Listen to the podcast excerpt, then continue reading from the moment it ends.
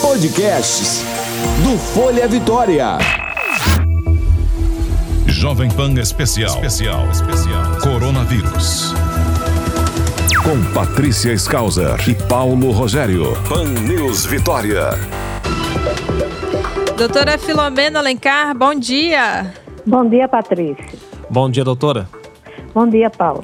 Doutora, hoje a gente continua falando sobre a realização do inquérito sorológico, né?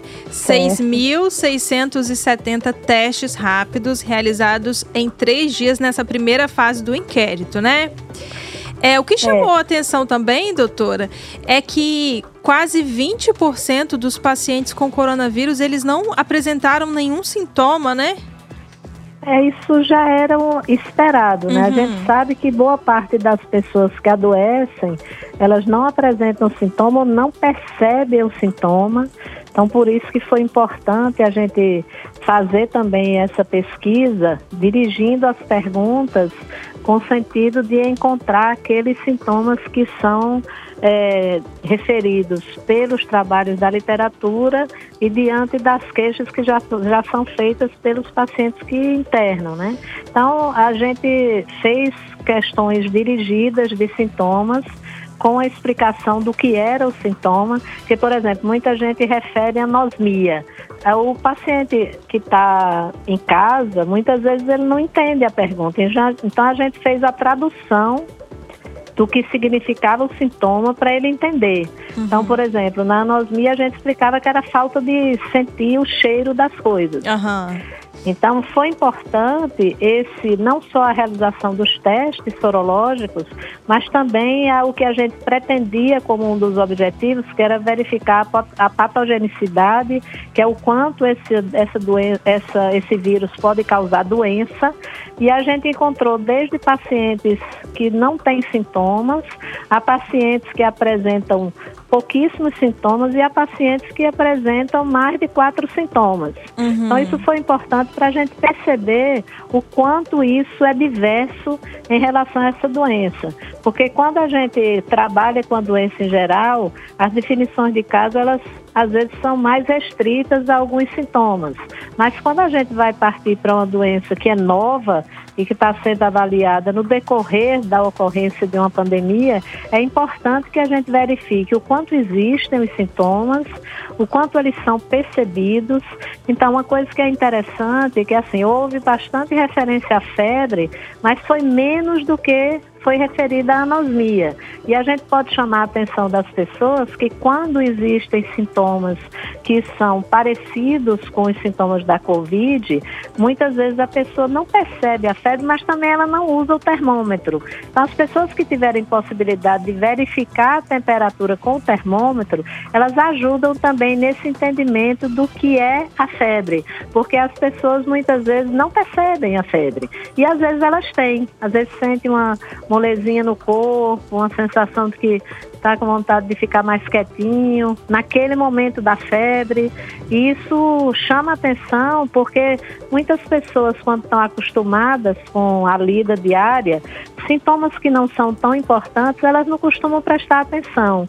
Acho muito interessante também a questão da anosmia, que é a falta de sensa sensação do cheiro, tem muitas vezes associação com a falta de sentir o paladar da, das coisas. Então, quando você come uma comida, as pessoas que têm a Covid, é, existe essa, essa sensação. Eu, eu, tive experiência na família mesmo. Uhum. Eu já sabia dos sintomas e perguntei à pessoa que estava internada se ela estava sentindo. Uhum. E ela disse: Olha, eu não sinto gosto de nada. Eu sei que eu estou comendo um bolo que eu sei que ele tem passa porque eu estou vendo, mas eu não sei dizer de que é que é o bolo. Então, às vezes as pessoas enchem de sal a comida porque como elas estão sem, sem condição de perceber o gosto, às vezes elas também é, salgam a comida porque ficam procurando sentir o, o gosto da comida. É uma coisa diferente. É né? até perigoso, né? É, essa questão da, da falta de percepção do cheiro é uma coisa interessante porque a gente já tem vários trabalhos sugerindo que realmente haja uma predileção pelas terminações nervosas que estão no nariz e que controlam essa sensação de cheiro, isso não é uma coisa muito frequente em outras doenças virais que atingem as vias aéreas superiores. Chama muita atenção esse sintoma em relação à percepção de aquilo que pode não ser um resfriado comum. Então a gente tem alertado para as pessoas que a síndrome gripal deve, nesse momento, ser encarada como a possibilidade de Covid e a pessoa fazer, na percepção de que tem a doença, o isolamento com a família de 14 dias, mas a gente nessa pesquisa percebeu que realmente uma, uma informação importante que muitas vezes se as pessoas não são perguntadas elas não respondem hum. essa questão da falta do cheiro ela foi muito frequente tanto quanto a tosse e com então, relação a gente tem alertado para tosse, para dificuldade de respirar, é, a falta de ar, garganta, doutora. Mas às vezes as pessoas só têm, por exemplo, a sensação de dor muscular, mas tem a, a dificuldade de perceber o cheiro, a ausência mesmo da percepção olfativa. Isso é uma coisa que chama atenção. Com relação à falta de ar, foi comum nas pessoas que testaram positivo para a doença? Eles referem falta de ar é, e a, a, falta de ar ela foi menos referida do que a tosse, do que a, a dificuldade de sentir o cheiro, mas é, a gente perguntou se isso aconteceu é, nos últimos 14 dias. Então, quando a gente vai para esses sintomas realmente, a gente percebe que existe a falta de ar, mas muitas vezes a pessoa não percebe, é isso que a gente gosta de chamar a atenção, porque quando a falta de ar já está muito importante, as pessoas percebem. O que a gente gosta de chamar a atenção é para aquela situação em que a pessoa tem a falta de ar, mas ela não percebe quanto é falta de ar, como por exemplo, quando ela está fazendo atividades rotineiras que não exigem geralmente um esforço importante. Então, não é a mesma coisa, por exemplo, se eu estou sem condicionamento físico, eu subo 10 andares de escada, eu vou ter dificuldade para respirar eventualmente, porque eu não tenho preparo para fazer aquilo.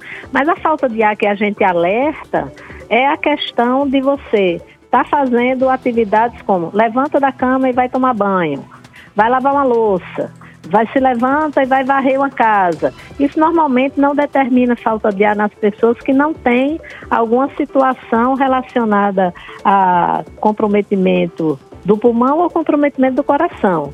Então, nessa situação da Covid, estar com falta de ar nessas atividades rotineiras é uma, um sinal de alerta para a pessoa procurar uma assistência de preferência hospitalar, porque a pessoa eventualmente vai ter que fazer uma avaliação mais voltada para a questão da gravidade, vai ter que fazer a avaliação da saturação de oxigênio com oxímetro, que é um aparelhinho que coloca no dedo. E chama atenção também para essas pessoas. Então, tem um conjunto de sintomas, além da febre, da tosse e da dor na garganta e da dificuldade para respirar, chama atenção essa questão da dificuldade de sentir o cheiro, chama atenção a possibilidade da pessoa ter dores musculares, que são uma queixa frequente. Existe também pessoas que apresentam diarreia, vômito abdominal, e isso muitas vezes não, não chama a atenção da pessoa para a Covid. O que chama mais atenção é a questão da tosse, da febre e da dificuldade para respirar e da dor na garganta. Mas às vezes uma dorzinha na garganta, com a dor na perna, e uma dor de cabeça, que é uma queixa também que foi encontrada com frequência, é, as pessoas não, não, ligam muito. Então, nem sempre a pessoa tem uma tosse intensa, nem sempre a pessoa tem sintomas mais intensos e às vezes ela está transmitindo. Então, é importante que as pessoas percebam esse conjunto de sintomas e existe formas de você fazer um esclarecimento em relação a isso, que é tem um número disponibilizado por Vitória, que é o 156, existe o 100, 136 também que a pessoa pode ligar e conversar para receber orientação em relação a se esses sintomas chamam ou não a atenção da possibilidade de Covid quando ela tem dúvida. Então é importante que as pessoas fiquem, fiquem atentas, porque eu posso ter poucos sintomas, nenhum sintoma ou vários sintomas em conjunto. Várias pessoas que testaram positivas tiveram mais de três ou quatro sintomas. E isso é importante. Em relação à questão da percepção da doença e da percepção de que essa pessoa não deve ficar circulando para, é, principalmente sem manter o distanciamento social, sem usar máscara e sem ter cuidado com a higiene das mãos, porque ela é uma potencial pessoa a infectar outras, apesar de que o assintomático também pode infectar. Então, dentro de uma casa, se teve uma pessoa que teve sintomas e outra pessoa não tem sintoma nenhum, não é por isso que ela não vai entrar nessa situação do isolamento de 14 dias e que ela também vai ter que ter todos os cuidados em relação à possibilidade dela também ter sido infectada e não apresentar sintomas e estar transmitindo a doença. Uhum. É, doutora, só me surgiu uma dúvida aqui, uma curiosidade. Por acaso o prejuízo no paladar ou no olfato é, podem ser sintomas também de uma crise alérgica ou início de pneumonia, por exemplo? Olha, a crise, a crise alérgica não costuma dar ausência de paladar, não. Às vezes dá incômodo, assim, numa rinite crônica que não está controlada, pode haver alteração, mas a, a maioria das vezes você tem mais incômodo do que é, a ausência do cheiro. Essa situação é que eu não sinto cheiro mesmo. Eu lembro que eu perguntei a um paciente da minha família que estava internado e eu disse assim: já que você não está sentindo gosto, você usou desodorante, usou perfume? E eu perguntei: você está sentindo cheiro? Ele disse: praticamente nenhum. Então é importante porque a percepção de cheiros fortes, como perfume, como desodorante, ou mau cheiro mesmo de coisa que está estragada, as pessoas geralmente sentem.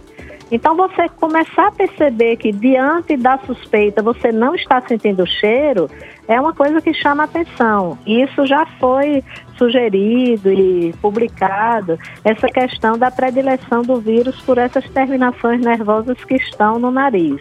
A questão do gosto, ela tem muito a ver com, com o olfato também. Então, quando você está sem sentir o cheiro, você tem a dificuldade também muitas vezes de sentir o gosto. Mas isso é referido de uma forma muito sistemática pelos pacientes, numa frequência, frequência grande de pacientes que têm Covid. Agora, essa situação de você ter a falta da, a, da percepção do cheiro adequada, geralmente nos quadros nasais, que você tem uma rinite um quadro mais grave, eles são mais é, no quadro mais demorado. Eles não são agudos em relação à situação que você está apresentando de rinite ou de um quadro de sinusite. Eles não costumam ser agudos. E, só, e a maioria das vezes, quando eles vêm nessas situações, você tem uma obstrução nasal muito importante. A obstrução nasal é um sintoma que pode ser relacionado à síndrome gripal, mas é mais é, de ocorrência em crianças as crianças, eventualmente, se você tiver uma obstrução nasal, é importante você não conseguir colocar uma causa suspeita para isso se ela tiver com a possibilidade de ter contato com pessoas com Covid, exposição, também pode chamar atenção em crianças pequenas para a possibilidade da infecção. Mas ela existe em outras viroses de uma maneira mais frequente do que essa questão da dificuldade da percepção do cheiro. Ok, doutora Filomena, muito obrigada por mais um dia aqui conosco, nos ensinando um pouquinho sobre o novo né? coronavírus. Né? Tá sim, doutora. Tenha um bom dia e até muito amanhã. Até amanhã. Um abraço. Jovem Pan. Informação é o melhor remédio contra o coronavírus. 90.5 Pan News Vitória.